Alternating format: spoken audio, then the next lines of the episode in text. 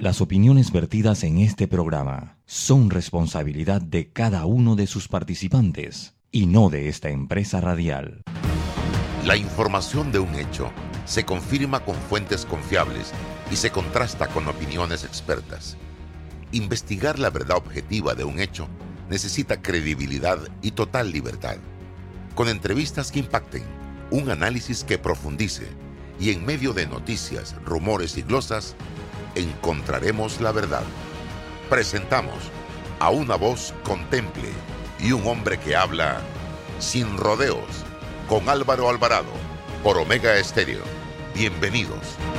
Sin rodeo por la cadena nacional simultánea Omega Estéreo. En breve, Álvaro Alvarado. Dale a tus proyectos calidad con Cemento Chagres. 100% panameño comprometido con el país y su gente. Cemento Chagres es la base del crecimiento, ofreciendo calidad en todo el país. Somos el cemento que nos une.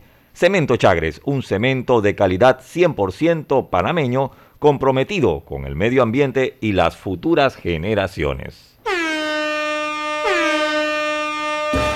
Fantastic Casino, los únicos que te dan plata todos los días. Te traen la máquina locura. Ven a Fantastic Casino porque llegó la máquina locura. Sin tómbolas ni sorteos. Te llevas plata solo por estar jugando las máquinas de Fantastic, las que más pagan. Todos los días a partir de este fin de semana. La máquina locura. Más de 40 ganadores diarios de puro efectivo solo por estar jugando. La máquina locura en Fantastic Casino. María. Amo a mi abuelita y a mi abuelito. Por eso cuando viajo en el metro siempre uso mi mascarilla y mi pantalla facial, porque cuidándome yo, los estoy cuidando a ellos. ¿Tú también quieres mucho a tus abuelitos?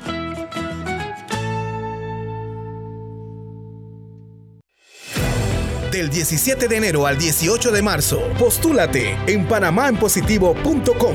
Tú podrás ser uno de los nominados este año en la gala presencial de este 2022. Recuerda, Panamá elige. Para develar lo que es cierto, hace falta hablar sin rodeos con Álvaro Alvarado.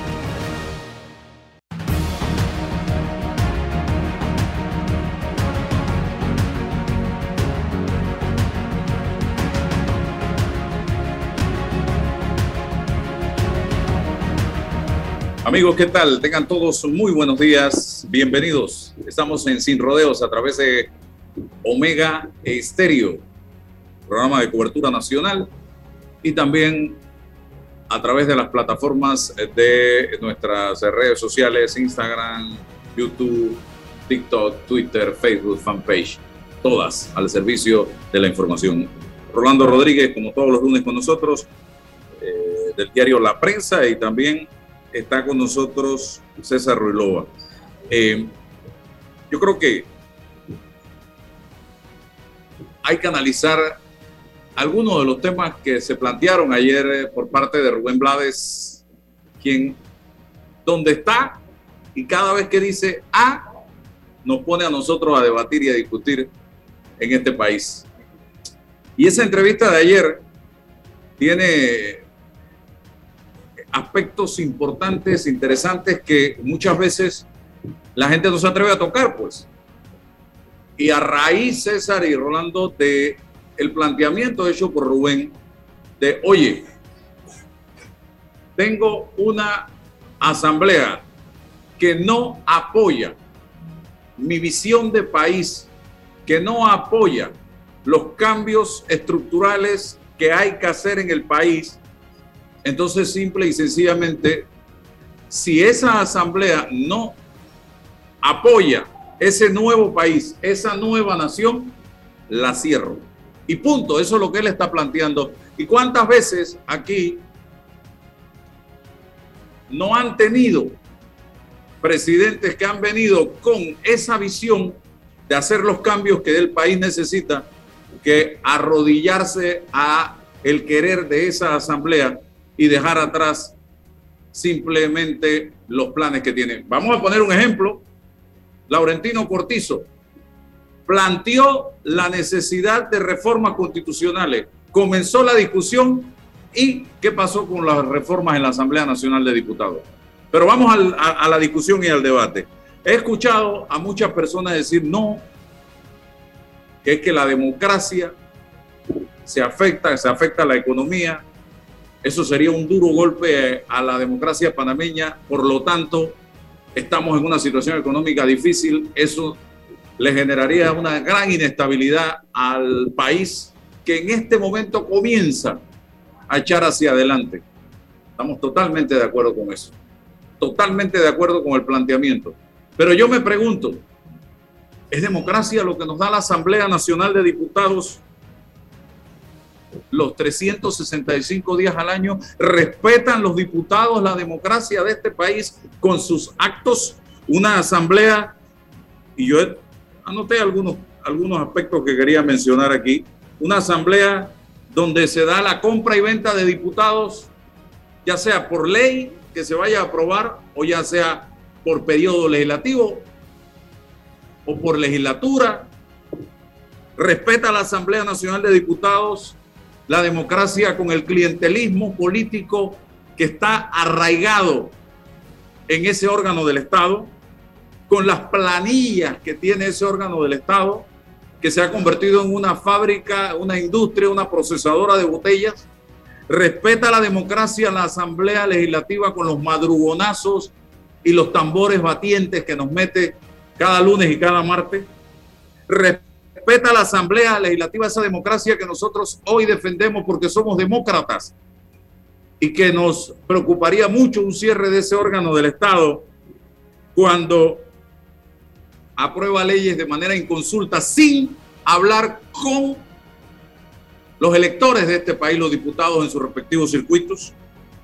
Respeta la democracia una asamblea que hoy está tratando de meter de todas maneras la reelección de una rectora de una universidad autónoma de Chiriquí, donde lo que amerita es que se apruebe una comisión que investigue lo que está pasando en esa universidad por parte del Ministerio Público, por parte de la Contraloría General de la República, incluso la Procuraduría de la Administración.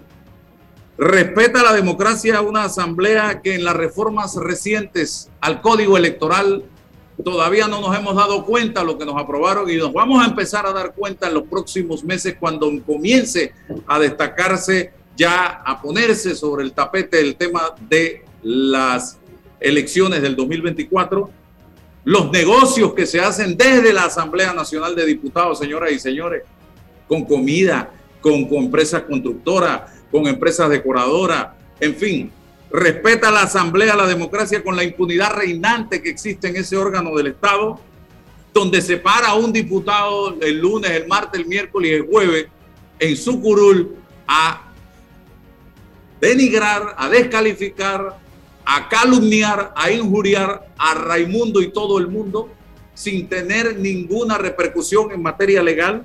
¿Respeta la Asamblea Nacional de Diputados la democracia? Señoras y señores, yo creo que no. Pero hoy más aún, hay quienes dicen, pero es que el pueblo es el responsable. ¿Por qué los eligen y los llevan a esas curules? Pero es que el pueblo panameño esto es una relación de qué fue primero, el huevo, la gallina, la gallina o el huevo. El pueblo panameño se al clientelismo reinante en este país y no ve en otras personas buenas opciones, simplemente ven las opciones en ese político que le da esa droga de manera permanente en cada circuito de este país y se han convertido en adictos a esa droga que es el clientelismo político. Y ya el político los tiene con el, eh, eh, la medida precisamente, con la soga corta a ese elector. Sabe cuándo hay que darle el jamón, sabe cuándo hay que darle la bolsa de comida, sabe cuándo hay que darle la hoja de zinc, en qué momento, las cantidades a quienes para lograr precisamente, para lograr precisamente esa reelección. Y hay políticos profesionales en este país que todos sabemos la clase de personas que son, que lo que menos son son demócratas, pero nosotros tenemos que salir a defender la democracia y en la defensa de la democracia tenemos que salir a defenderlos a ellos. Y finalizo diciendo mi primera intervención que cuando nosotros aprendamos realmente a votar con la razón y por los mejores, entonces las cosas van a cambiar, señoras y señores. Decía Guillermo Márquez que a situaciones radicales, a tumores como los que se están viviendo con la Asamblea, hay que enfrentarlos con quimioterapia o con soluciones radicales. Así de sencillo. Don Rolando Rodríguez, usted y luego César Roloba. Muchas gracias. Buenos días, estimados oyentes. Yo realmente, después de oírte, uno tiene que cavilar un poco sobre lo que viene pasando en la Asamblea.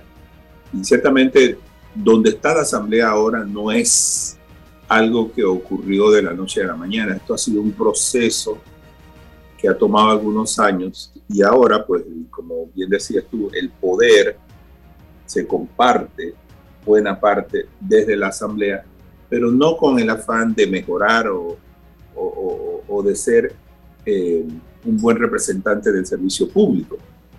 Lo hacen sencillamente porque ese poder les da acceso a fondos, a dinero. Y desde las páginas de la prensa, pues nosotros hemos revelado muchas de esas de esos negociados que llegan a ser, que lo hacen de distintas formas. Lo hacen a través de salarios, a través de ONGs, a través de organizaciones deportivas, pero en todas hay dinero de por medio. Entonces lo que, lo que está moviendo a la Asamblea para buscar ese poder no solamente es ser un diputado. Y fíjate una cosa curiosa que está ocurriendo y que eso empezaremos a verlo un poco más eh, definido en las elecciones del 24, y es que ahora muchos diputados están buscando eh, ser alcaldes.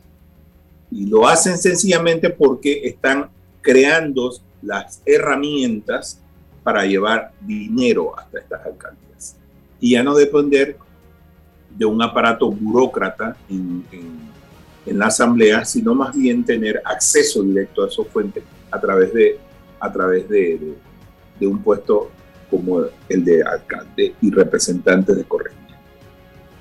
Ahora bien, ciertamente yo creo que el, bochorno que causa la asamblea, fíjate, tú mencionaste el caso de de la eh, rectora de la UNACHI. Su reelección es, en este momento, es ilegal. Pero le han facilitado un proyecto de ley. ¿Para, ¿Para qué? Para legalizar lo que ya es ilegal. Entonces tenemos una asamblea que en vez de cumplir un rol eh, como parte de la democracia, está casi del otro lado de la democracia, promoviendo este tipo de cosas en las que, como bien dice, debería ser investigada, debería ser objeto de eh, incluso de escarnio público, porque este tipo de cosas no debería ocurrir en una universidad. Pero la democracia es, es la parte, la democracia no es un sistema perfecto, es un sistema con muchos defectos, pero es lo mejor que tenemos en este momento para representar al pueblo panameño. Que no nos sintamos representados allí, sí, es verdad, en muchas ocasiones no nos sentimos representados. Entonces, quienes tienen la llave para hacer los cambios no son los diputados, son los electores. La democracia, así como da herramientas a muchos delincuentes para quedarse allí, también nos da la llave a nosotros para abrir la puerta y sacarlos y poner gente que nos represente bien. Ahora bien, ahí, ahí, ahí tenemos otro problema, y es que la oferta electoral de nuestros partidos políticos siempre tenemos que estar eligiendo entre el malo y el menos malo. Y eso es un problema, un problema muy serio. Pero ciertamente yo no, no, no creo que sea la mejor manera. Eh, agarrar la asamblea, cerrarla y, y, entonces eh, vamos a gobernar por decretos ejecutivos o decretos ley emanados siempre desde el Ejecutivo. No creo que sea una, sea una salida sana, pero ciertamente, sea quien sea la persona, el partido que quiera componer las cosas, no solamente va a tener que abogar entre los electores para obtener o para ganar el órgano ejecutivo, tendrá que hacer un mayor esfuerzo para buscar la Asamblea Nacional. ¿Es una fórmula nueva? No es una fórmula nueva. Eso lo vemos en cada elección, cuando el partido PRD pide el voto plancha para sus diputados. ¿Por qué? Porque quiere asegurarse los dos órganos del Estado. Y asegurándose los dos órganos del Estado, seguramente obtiene el control del tercero, que es el órgano judicial. Entonces sí, desgraciadamente en Panamá es una desgracia porque ellos son los representantes del pueblo, pero desgraciadamente aquí en Panamá eh, tumbar a los diputados no constituye una salida. Tal vez, tal vez podría empeorar. Si los tumban, nadie los va a extrañar, porque la opinión que tenemos de los diputados no es muy buena desde ningún punto de vista, salvo algunas excepciones, la mayoría de los diputados están allí enriqueciéndose, están allí para hacer negocios, están allí para ver cómo salen con los bolsillos llenos. Pero ciertamente darle la oportunidad para que entre un tipo de gobierno que se acerque a eso que, que está pasando en Venezuela o, Nicaragua, no creo que sea una salida. Tendremos que hacer algo con la Asamblea, pero ciertamente cerrarla no es una opción. Y desgraciadamente, pues nosotros somos los que tenemos que decidir qué hacer con ellos, los electores. César. Sí, gracias. Buenos días, Álvaro. Buenos días, Rolando. Y buenos días a todos los que nos escuchan hoy sin rodeo. Feliz, feliz lunes, feliz inicio de semana. Yo eh, pienso que Blades eh, ha enviado a la política una vez más al gimnasio a hacer calistenia, porque aquí no se debate, aquí no se habla de política y cada vez que Blades expresa nos pone en el ejercicio intelectual necesario de estar en el debate de los conceptos y las categorías políticas, eh, mientras que algún actor importante, eh, mientras que eso no ocurra, pues todo sigue en el status quo en materia, insisto, del, debate político. Así que estamos en esa gimnasia poniéndonos a, tono eh, respecto al debate y a la discusión. E, ese, esa impronta de Blades suple lo que, lo que no ocurre con los partidos políticos no ocurre con el PRD, el Molirena que nos gobierna. Desde allí no nacen los debates políticos, no se presentan los debates políticos en la coyuntura, ni mucho menos se presentan los debates políticos desde los partidos de oposición, desde las organizaciones políticas con intereses específicos. Hablo de los ambientalistas, hablo de, los de, lo, de las feministas, hablo de los que impulsan el problema de género y así sucesivamente no, pasa absolutamente nada. Y cuando llega un Blades a nuestro escenario de la forma que llega, nos sorprende, nos intranquiliza. Unos optan por descalificarlo, por desacreditarlos, otros optan por em, un poco impactarse por, por algunos conceptos que él, él presenta.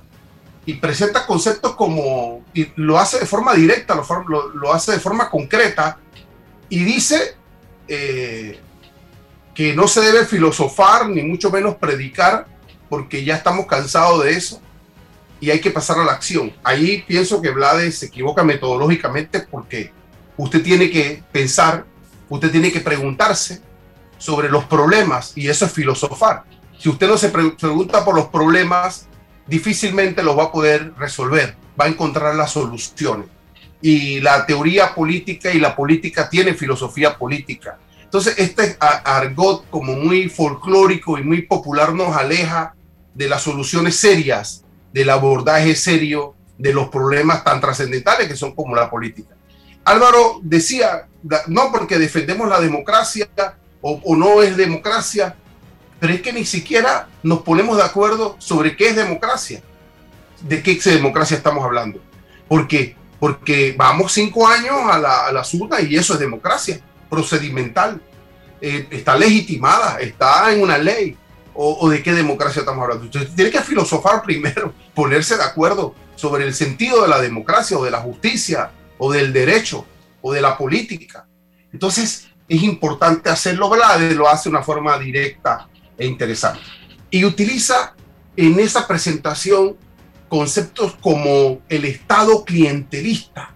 Ves que no habla solo de la sociedad clientelista o de la potencial sociedad clientelista, sino del Estado, de, de, de, la gran, del gran, de la gran comunidad que es política, que es social, que es económica, e involucra a toda la esencia y las estructuras de, un organismo, de una comunidad, es, es, el Estado todo. Y habla, habla, habla Blades de eso, del Estado clientelista, lo, lo repite.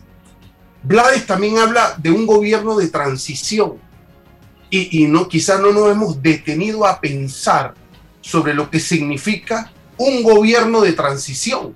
O sea, pedirle al pueblo que participe en el proceso democrático procedimental, que elija unas autoridades que están establecidas constitucionalmente por un periodo y en el camino le diga que esto nada más va a durar dos o tres años porque es un gobierno de transición. Porque es que si usted le dice en el, en el mismo proceso que se va a elegir por tres años, usted está violando la norma constitucional. Entonces, eso de gobierno de transición, ¿qué es lo que significa? ¿Cómo es que usted se presenta en un proyecto político para decir que su gobierno es un gobierno de transición? ¿Hasta dónde es la transición? ¿Quién la determina? ¿Y bajo qué condiciones se va a dar? Porque se rompe el orden constitucional. Entonces, cuando usted habla de democracia, usted tiene que hablar de democracia constitucional, la que está establecida y guste o no la constitución, esté de acuerdo o no la constitución, pero esas son las reglas de juego previa. Lo que criticamos hoy con la rectora Bonaga es lo mismo que hiciésemos y avalásemos el concepto de un gobierno transicional eso genera un debate, eso debe generar una, una, eh, eh, eh, un análisis de fondo sobre. Blades también habla de soluciones desde el aspecto normativo. Es que las soluciones tienen que ver en, la forma en que vamos a transformar la burocracia, es decir, la administración pública. Lo la tenemos que hacer a través de las leyes y también, dice Blades, hay que una especie como de educar al pueblo. Y yo sospecho cada vez que alguien dice que hay que educar al pueblo, porque usted lo puede educar presentándole cuáles son las categorías, cuáles son los argumentos de esa posible educación. ¿Cómo lo va a educar? Si eso es un proceso cultural, es un proceso generacional, es un proceso político también. ¿Desde qué óptica usted va a educar o pretende educar al pueblo? Hombre, yo presumo que es para el bien para el civismo, pero eso no se presume. Hay gobiernos que utilizan la estructura de la educación para formar al pueblo de una u otra forma. Ya tenemos ejemplos en el siglo XX para ello. Y el aspecto más trascendental y problemático en el argumento de Blades es el concepto de la soberanía popular, entendiendo que el pueblo es el que legitima qué cosa, las, estructuras de poder. El pueblo legitima al Ejecutivo cuando elige al presidente y al vicepresidente de la República. Pero el pueblo también elige en el mismo acto a los, al Parlamento y a las autoridades locales. ¿Cómo entonces se supone que tiene más legitimidad el Ejecutivo que el Parlamento por cualquier problema coyuntural que tenga el Parlamento en materia de corrupción? Si está igualmente legitimado por la soberanía popular es que a veces nos olvidamos que el Ejecutivo es el que administra la cosa pública, el patrimonio.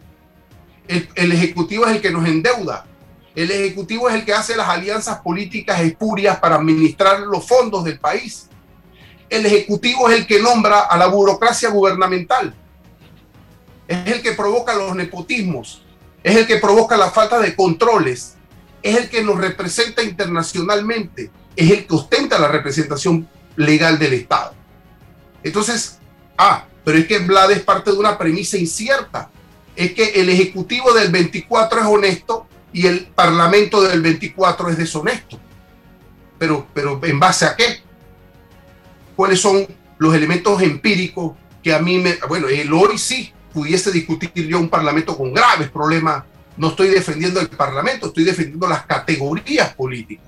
Entonces, claro, si me pongo ejemplo empírico, tengo un problema con el Parlamento en el orden ético, en el orden de la transparencia, por supuesto que sí. Pero estamos hablando del proyecto y de la premisa que Blades nos presenta de cara al 24, de gobiernos de transición, de ejecutivos totalmente transparentes, sin ningún antecedente de corrupción, impoluto, donde se designan 15 o 16 o 17 ministros, ministros en forma y consejeros. ¿De qué forma?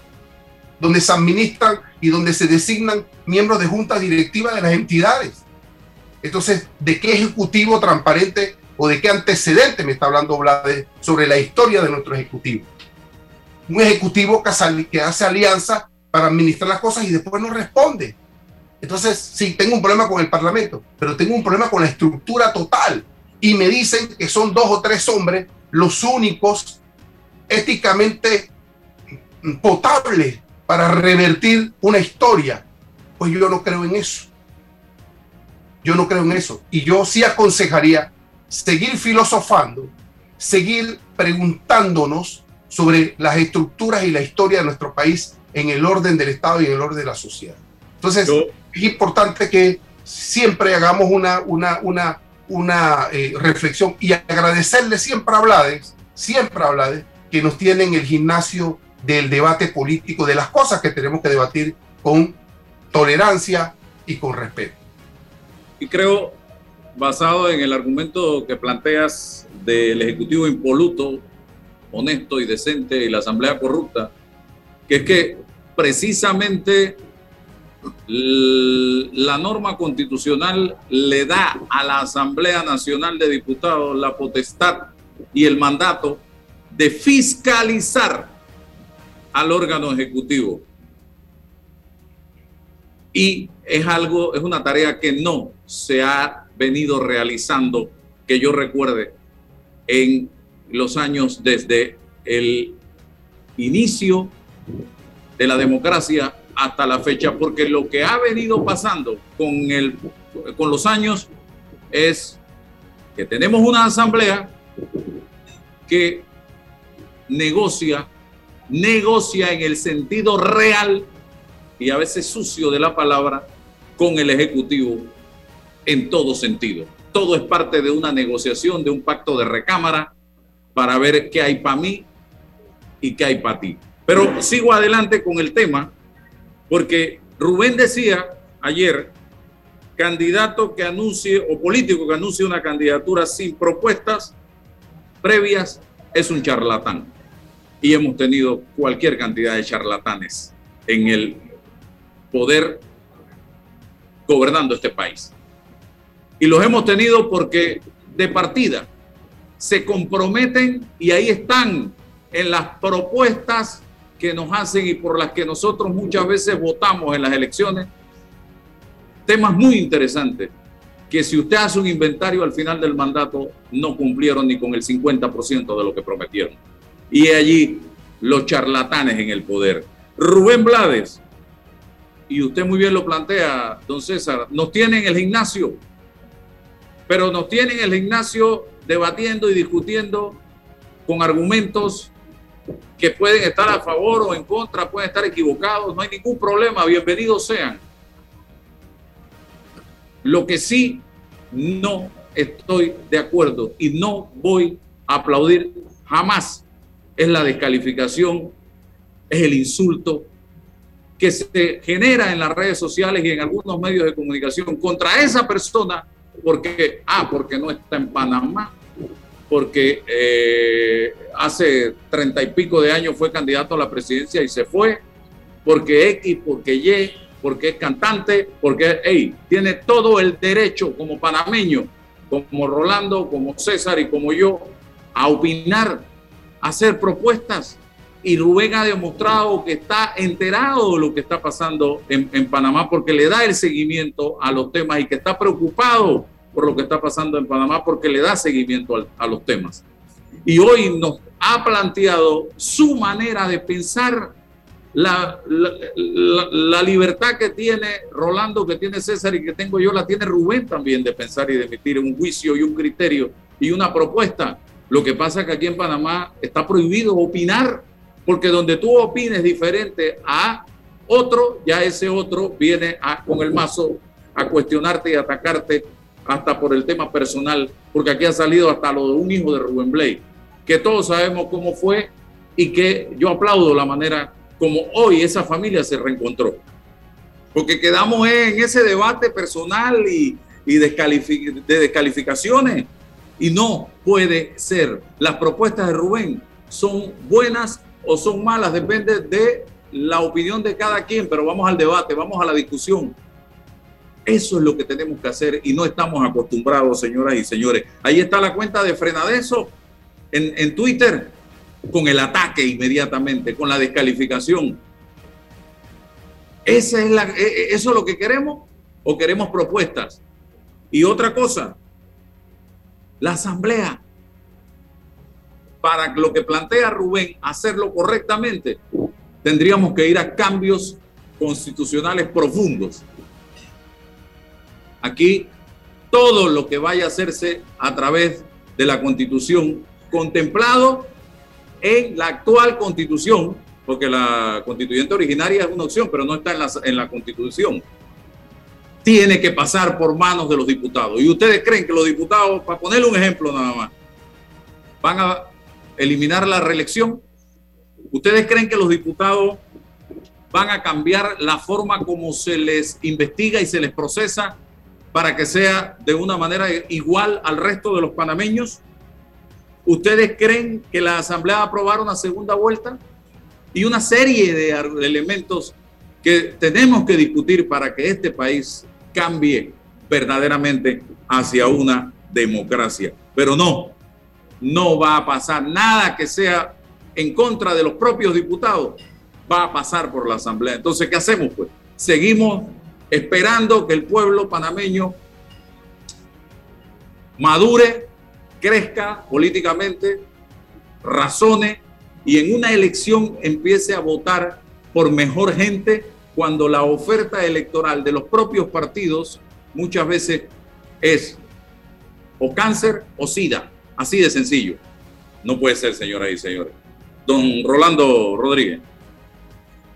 Mira, esto hay que partir del hecho de que eh, decía Rubén, pues que hay que llevar planteamientos. Es que eso lo escuchamos siempre. Los planteamientos, cada partido viene con un librito, y en ese librito dice yo me comprometo a hacer esto, a hacer esto otro, a hacer esto otro y esto. Y entonces se cumple un requisito. Pero el ejercicio de la democracia va más allá de eso. Terminamos nosotros con promesas incumplidas que son importantes. Son llevar, llevar a este país a una reforma constitucional ha sido promesa de tres gobiernos y los tres han fallado. Y desgraciadamente nosotros necesitamos una reforma constitucional. El país ya no puede seguir con una constitución que es producto de parches, que es producto de incluso de planteamientos que vienen de hace décadas atrás, que no nos favorece en este momento.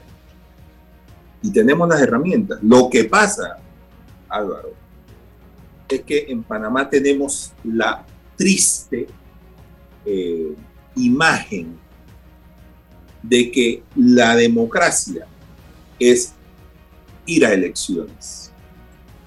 Y se acabó, porque el Tribunal Electoral ni siquiera se toma el trabajo. Mira, eso que dice Rubén, de que la asamblea es deshonesta, quizás eso lo dice porque un día después de que toma posesión un diputado, al día siguiente está haciendo campaña electoral con fondos del Estado y aquí el Tribunal Electoral ni una palabra, la Fiscalía Electoral, nada que ver. Entonces tenemos los órganos de control, no están funcionando. Los tenemos, están allí. La democracia tiene herramientas para defender su propio sistema, pero no se usan. Entonces tenemos que hay mucha deshonestidad. Y eso que dices tú de que la Asamblea va a aprobar la, va a aprobar que se elimine la reelección. No. Es que está aprobado que la Asamblea está haciendo todo lo posible para sobrevivir en un caos que ellos mismos han creado. ¿Qué van a hacer? No se van a, no van a cometer suicidio político. Yo no voy a ir a, están locos, yo no voy a hacerlo. Pero es que es eso, al final es que no velan por los intereses de la comunidad, de sus electores, velan por sus propios. Primero son ellos, segundo son ellos, tercero son ellos. Después veremos quién viene. Pero ciertamente la democracia tiene los elementos, pero desgraciadamente aquí no hay respeto a la institucionalidad. Cuando un gobierno llega al poder, se olvida que está en una democracia y empieza entonces a hacer lo que le da la gana. ¿Por qué? Porque aquí no hay controles. La, el órgano eh, judicial, el órgano judicial debería ser el gran árbitro de todo esto y es el gran cómplice. Entonces, ¿por qué estamos tan desilusionados de nuestra democracia? ¿Por qué hay gente que ve con buenos ojos que se tumbe la asamblea? Que se tumbe a, a, porque es que no hay control. Estamos viviendo en un caos y francamente yo no sé dónde va a terminar esto. Lo que es peor, Álvaro, nosotros tenemos serios problemas por resolver, pero muy serios. Y el día que tenga que resolverlo el pueblo panameño, ese día vamos a lamentar notablemente y probablemente con, con mucha sangre, vamos a lamentar no haber sido más estrictos en llamar la atención a los gobiernos y decirle, señores, esto hay que resolverlo. Pero no lo hay. Entonces yo, yo sí creo que el planteamiento que hace Blaze es bueno desde el punto de vista de la discusión. Es, decir, examinémonos. ¿Qué somos? ¿Hacia dónde vamos? ¿Qué hemos hecho? ¿Qué tenemos que hacer? Probablemente sus, sus argumentos estén equivocados, pero es que precisamente nosotros tenemos que debatir sobre la base de un inicio, de un, así sea que diga que hay que tumbar la asamblea.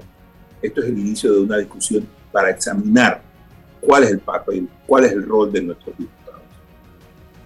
Es hora de hacerlo, porque es que nadie lo ha venido haciendo desde hace años. El control sobre la discusión de nuestra democracia lo tienen los políticos. ¿Dónde está la, la sociedad civil? La sociedad civil va como a la saga de todo lo que hacen los políticos. ¿Por qué? Porque es reacción en vez de tomar acción. Y es que él está hecho así porque lo que tú decías viene, aquí levanta la mano alguien y dice, yo tengo algo que decir. Y desde la asamblea, desde, desde los call centers, viene la descalificación. Y probablemente mucha gente buena que quiera hacer algo por este país no se atreve, no se atreve porque le van a caer y le van a decir de todo pero son las reglas de la, de la democracia. Todo el mundo tiene derecho a hacerlo, pero hay algunos que abusan, que abusan y no hay, y una vez más, pues no hay control. Yo te cedo la palabra, César, que veo que estás ahí en California. No, no, tranquilo. Ah, César, pero quería aportar. Tranquilo, Rolando. Quería aportar 10 minutos tuyos. Quería aportar cómo anda el sondeo que inició ayer. Ya le faltan 6 horas y 59 minutos restantes. Eh, yo hacía la pregunta, o hago la pregunta, ¿estarían ustedes a favor de cerrar la Asamblea Nacional a sabiendas de que estamos frente a un golpe de Estado? Han votado 6.269 personas en Twitter. Ahí están todos los comentarios a favor y en contra. Hasta el momento, 64% a favor. Dice que sí, cerrar la asamblea. Imagínese usted, no 30% y 6% dice no me interesa lo que hagan. Y si te vas a la cuenta de Instagram, donde también estoy realizando el, sondeo, eh, está 83 sí, 17 no, con cerca de 2.600 votos en este momento. Y los comentarios son muy interesantes ahí en la cuenta de Instagram si entran a revisar lo que la gente dice al respecto. Don César, adelante. Sí, em, varias cosas, ¿no? Em, fíjate que el pueblo ha optado, por lo menos en los últimos 30 años de la vida democrática procedimental, en una solución interesante que ha sido no reelegir a, a su ejecutivo eh, ha sido una decisión democrática mayoritaria del pueblo, un aprendizaje. Entonces, creo que tenemos quizás la mitad del camino ganado desde la posibilidad y el poder que tiene el soberano de no reelegir a su, al, gobierno eh, eh, de turno. No ha ocurrido. Y no sé en qué otras sociedades y en otras comunidades se vive esta experiencia por más obra, por más publicidad, por más carisma o no de un gobernante, el pueblo ha ido optando por esa posibilidad. Pero las cosas no se, no se mejoran cualitativamente pese a eso. Y, quizás, em, Álvaro, tú citabas una, una de las funciones y roles del Parlamento, que es el, poder de fiscalización y eso está ahí en el artículo 161 de, la Constitución Nacional. Pero ¿bajo qué esquema está ese poder de fiscalización? Eso es una censura sin ningún efecto para el ministro, para el director de la entidad. No ocurre absolutamente nada porque la norma constitucional no le da al Parlamento el músculo de la fiscalización y el control que se debe ejercer está allí, pero sin ningún tipo de impacto y de posibilidad de que se transformen las cosas. Ves que está el, postulado, pero nos hace falta más. Entonces, aquí quiero decir que tenemos la inteligencia popular de no reelegir, de no darle más poder, pero cuando requerimos de los resortes de la norma, de la ley, de la constitución, de los controles de los que habla Rolando, entonces no sabemos dónde buscar, a quién recurrir y hemos quedado presa del status quo y de lo que Granchi llamaba ¿no? la, la, la, gran estructura de poder enquistada, de económica, política. Entonces, claro, e, estamos allí atosigados y sin forma de, de, encontrar una solución. Y, en el, y en la esfera, sí, relaciones clientelistas, relaciones de monopolio, en, la, en, la, en, la, en las cosas que trascienden alimentos, medicamentos, todas estas relaciones de poder que no, se identifican necesariamente desde el, pueblo ni las organizaciones que están fuera de, de las estructuras llamadas partidos políticos. Entonces, ah, Vlade llega y nos dice, bueno, pero es que si le envío, si le enviamos un paquete de leyes para transformar desde el Ejecutivo al legislativo esto y eso y ellos no responden y dice con quién se la tenemos que enviar, entonces no responde, entonces vamos a tener que destronar al Parlamento. No sé si eso proporcionalmente es así o no se, no, no, se ha medido bien el, rigor del planteamiento como tal. O sea, por la no aprobación o no de leyes que yo creo que hay que enviar al órgano que constitucionalmente debe aprobarlas o no, entonces yo lo voy a, desmembrar, lo voy a eliminar. Ah, espera tu momento, porque el Parlamento pudiera decirle o el judicial le pudiera decirle al Ejecutivo, es que usted tiene que cumplir con esta, por, qué esta comunidad no tiene agua? ¿Por qué la comunidad de Chilibre no tiene agua si ahí está la, planta potabilizadora? ¿Por qué esta comunidad no tiene un centro de salud? ¿Por qué se muere la gente en la caja del Seguro Social? ¿Quién es el que decide qué, quiénes son nombrados en la junta directiva de allí? Entonces vamos a destronar al Ejecutivo. Entonces, cuidado, ¿no? Cuidado con todo esto. Sí, debatamos, pero con orden, debatamos, pero con serenidad, con prudencia, o a menos que se imponga el estado del shock, donde hay que remover todo una gran revolución. Bueno, planteémoslo. Lo cierto es, y termino aquí para, para, para, para el debate, es que quizás la transformación se la hemos dejado a los políticos, nos hemos quedado solo con la posibilidad de no reelegir al Ejecutivo y no hemos entendido desde la soberanía popular que tenemos un poder propio para transformar el Estado y dejar que nos engañen. Tenemos que dejar que nos engañen y saber que tenemos la posibilidad de organizarnos desde la soberanía popular para transformar las cosas como ese pueblo sabe que hay que transformarla porque es el que sufre los embates de lo que nos está ocurriendo.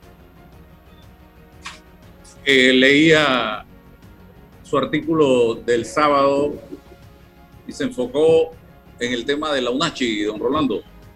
Y casualmente me motivó su artículo y el hecho de que algunas personas allegadas a la administración de la Universidad Autónoma de Chiriquí están circulando fotos de un evento, César sabe a qué me refiero, en el que la facultad o los estudiantes de periodismo de la universidad hace varios años atrás me invitaron a eh, el auditorio para un acto de reconocimiento a mi persona como periodista y donde se dio un conversatorio entre mi persona y decenas de muchachos, de jóvenes estudiantes, que cuidado ya ninguno está en la universidad,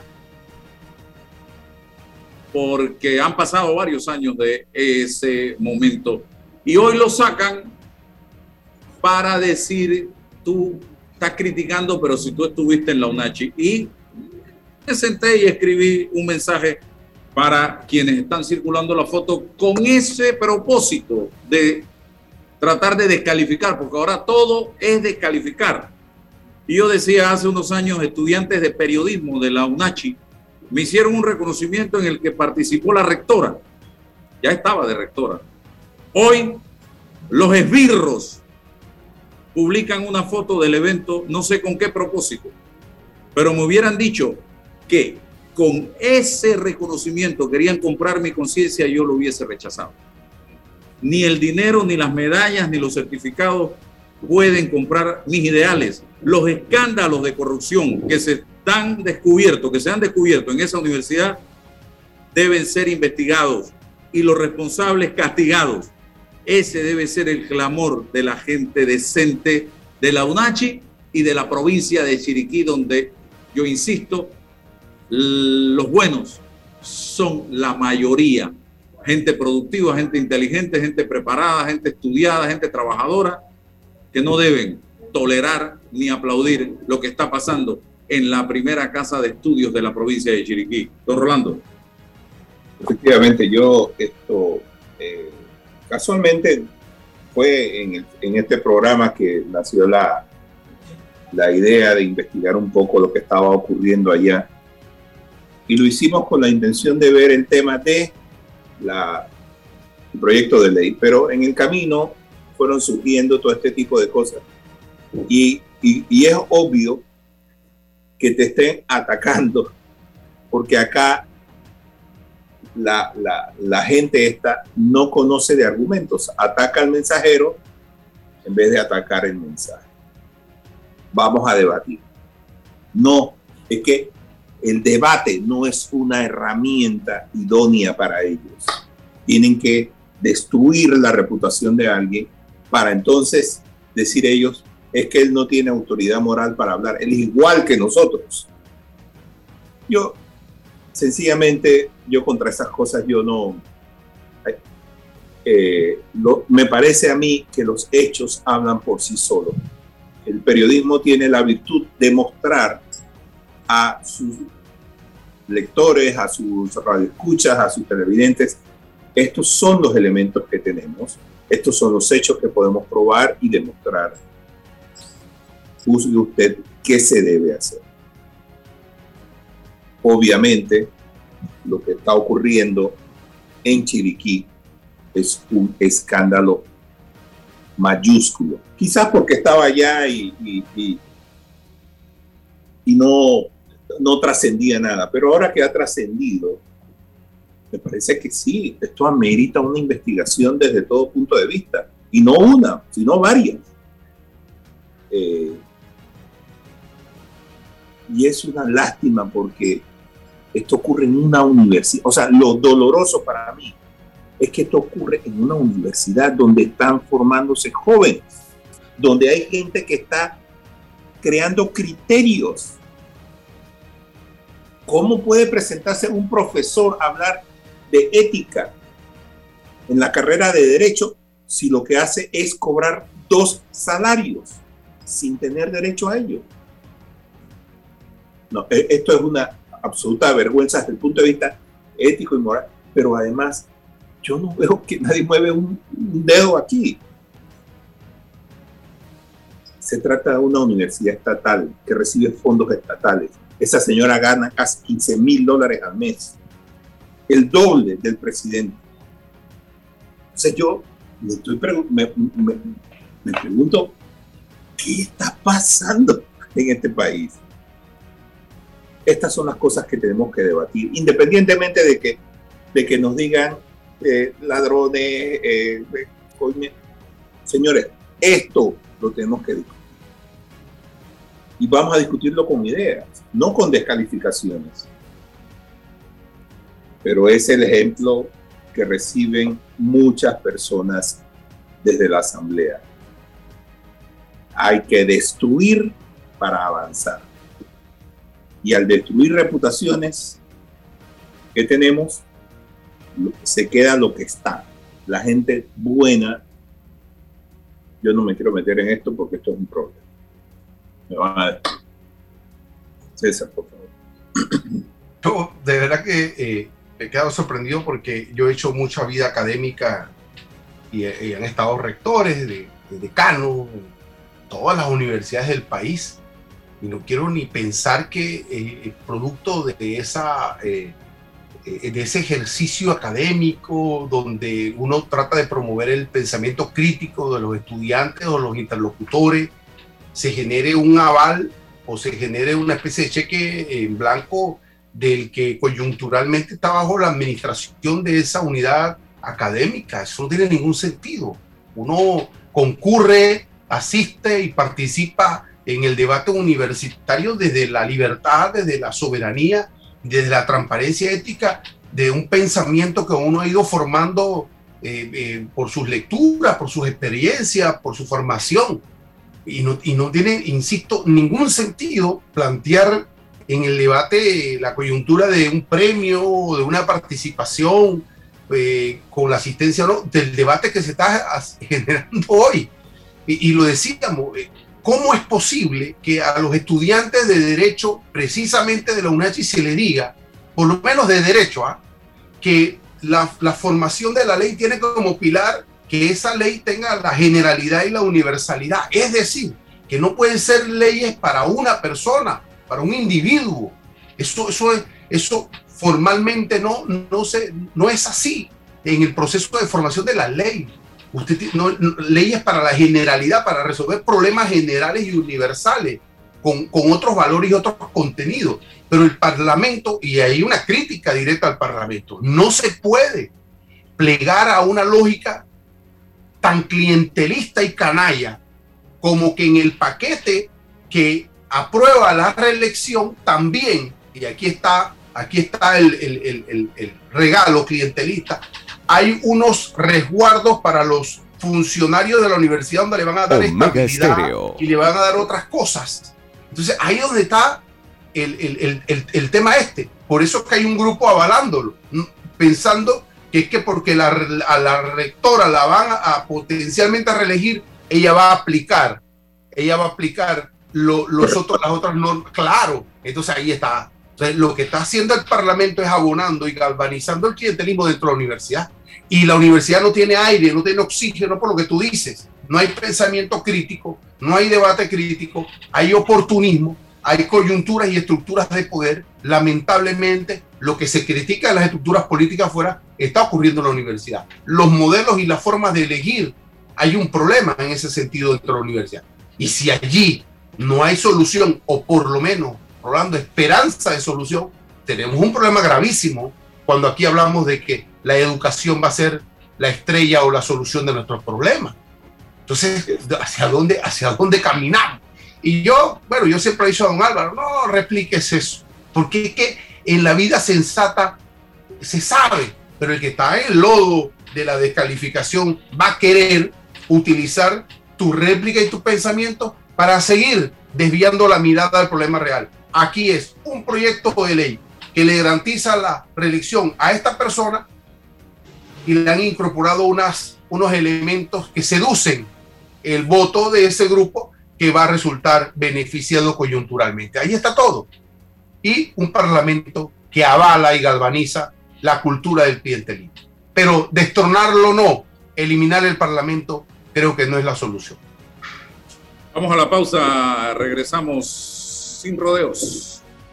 Este mensaje es para ti, conductor del sedán blanco con placa 980190.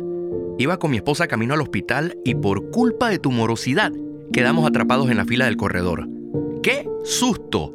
Casi nace nuestra hija en el auto. Ponte al día con tu panapaz, porque si no pagas tú, pagamos todos. Al utilizar los corredores, asegúrate de tener tu saldo al día. De lo contrario, perjudicas al resto de los usuarios. Llama al 192 para arreglos de pago. Panapaz. Bueno, me voy a comer con una estrella. Mmm. Espérate, ¿y tu esposa sabe? Claro, ella sabe que la estrella del sabor es American Star. Y por eso en la casa comemos delicioso.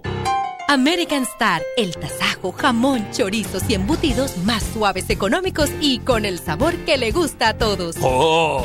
¿Me invitas a conocer esa estrella? Busca la estrella roja y azul American Star, la estrella de tu cocina. Mamá, iba a abrir mi chocolate antes de llegar a la estación del metro, pero mejor me espero porque no se permite consumir alimentos ni bebidas en las instalaciones. Claro, eso mantiene todo más limpio y bonito. Me encanta pasear en el metro de Panamá.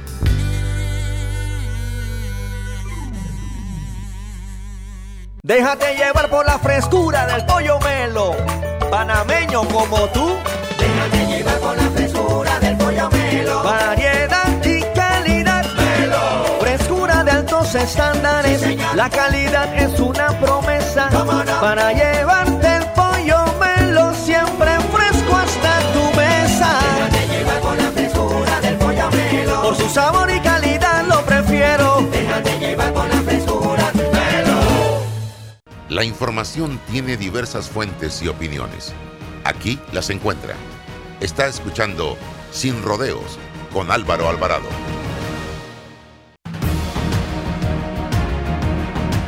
Bien, conclusiones, nos acabó el tiempo y decía que aplaudo y lo digo al aire y felicito lo que está haciendo Rubén Blades.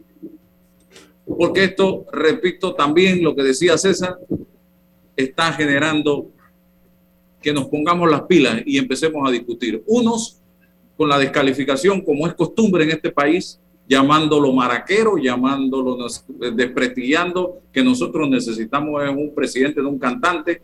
Señores, todos los políticos tienen, los buenos, ¿eh? tienen un, una carrera, tienen una profesión, la mayoría tienen, han tenido un trabajo, han tenido una empresa, han tenido, hey, eso no tiene nada de malo.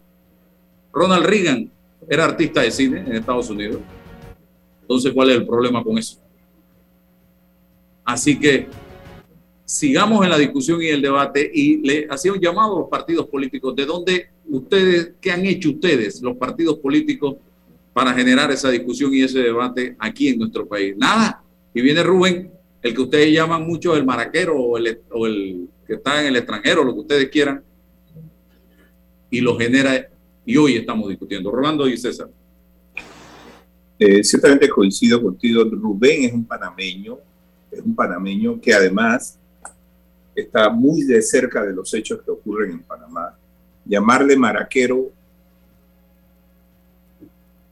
no sé. Eh, Rubén ha probado ser una persona eh, de compromisos con lo que dice. Quizás no compartamos algunas de sus ideas, pero desde el punto de vista de la, de la discusión, sigo pensando que es un punto de referencia para empezar a discutir y examinar nuestra democracia. Eh, probablemente no estemos de acuerdo con él, pero esto genera debate. Así que si tratan de, de decir que el hombre es músico, sí, a mucha honra, el hombre ha ganado lo que muchos no han podido. Ese que le dice Maraquero, yo quisiera cuáles son, cuáles son sus méritos para descalificar.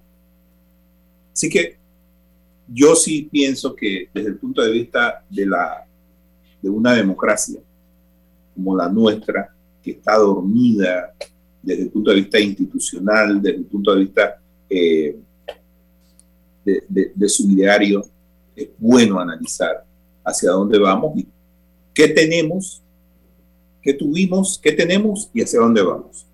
Me parece que Rubén ha encendido una mecha porque ojalá dure porque tenemos que llegar a conclusiones.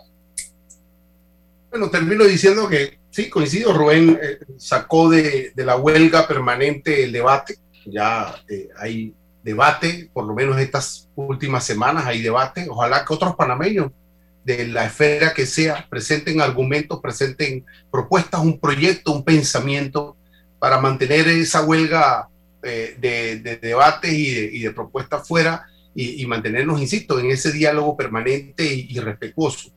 Bueno, eh, eh, con esto lo que se pretende es eliminar colesterol de la pereza, y ponerle fibras políticas al debate y generar una discusión productiva. De eso algo bueno va a salir seguro si uno debate y discute con respeto, algo bueno siempre va a salir.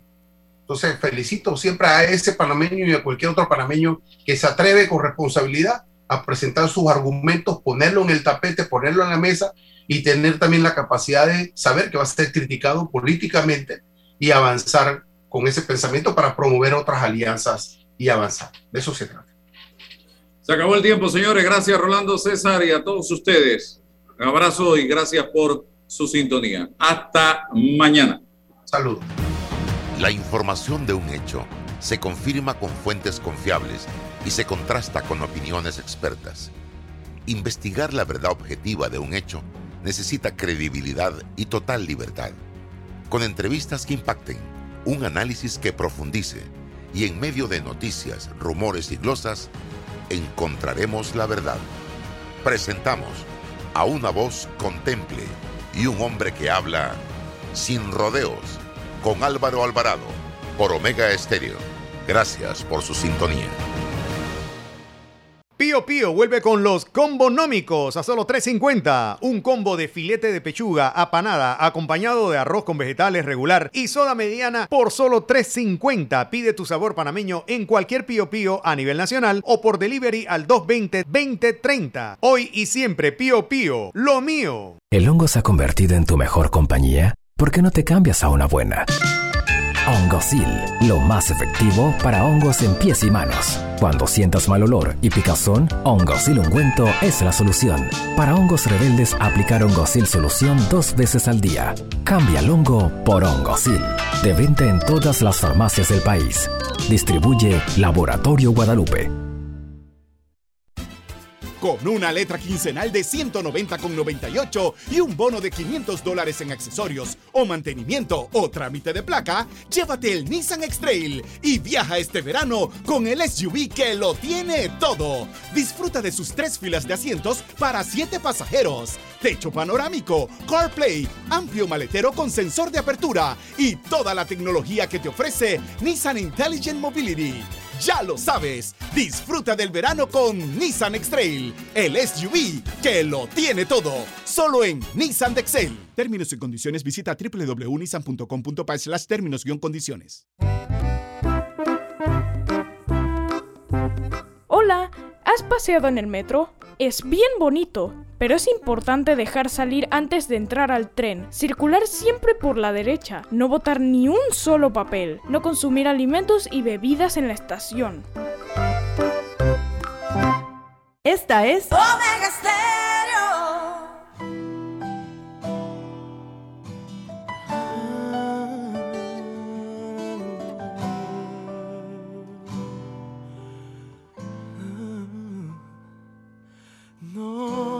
necesario que lo entienda, porque nunca le ha servido la razón al corazón. El corazón no piensa, no, mi vida, para que te esfuerzas. No me tienes que explicar, siempre amaré tu libertad, por mucho que eso duela y sí. Entiendo que quieres hablar, que a veces necesitas saber de mí, pero no sé si quieres saber de ti. Vivir así, seguir así, pensando en ti. Suelta mi mano ya, por favor. Entiende que me tengo que ir. Si ya no sientes más este amor, no tengo nada más que decir. No digas nada ya, por favor. Te entiendo, pero entiéndeme a mí. Cada palabra aumenta el dolor y una lágrima quiere salir. Y por favor, no me detengas. Siempre encuentro la manera de seguir y de vivir, aunque ahora no la tenga y no, mi vida no vale la pena. ¿Para qué quieres llamar si el que era yo ya no va a estar? Esta es la última cena y si